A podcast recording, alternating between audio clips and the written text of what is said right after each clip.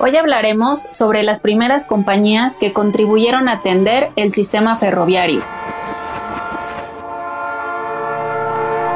Pese al clima de desconfianza por la participación de empresarios extranjeros en los negocios nacionales, a partir del año de 1880, la administración de Porfirio Díaz favoreció su presencia en la construcción de las grandes líneas troncales del ferrocarril.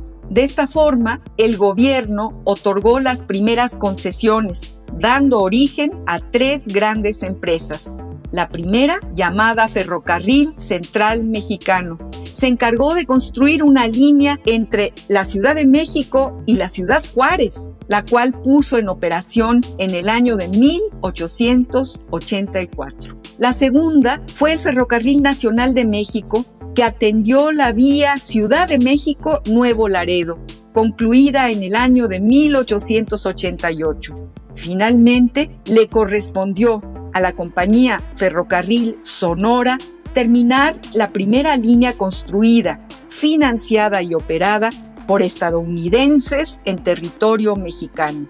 Si bien los tres concesionarios tenían solvencia económica, el gobierno federal les concedió importantes subsidios por cada kilómetro construido. Entérate de esto y más en El Mirador y consulta El tiempo y su memoria para tomar el pulso de 130 años de historia de la Secretaría de Comunicaciones y Transportes en el micrositio elmirador.sct.gov.mx. Gracias por escucharnos y hasta un nuevo episodio.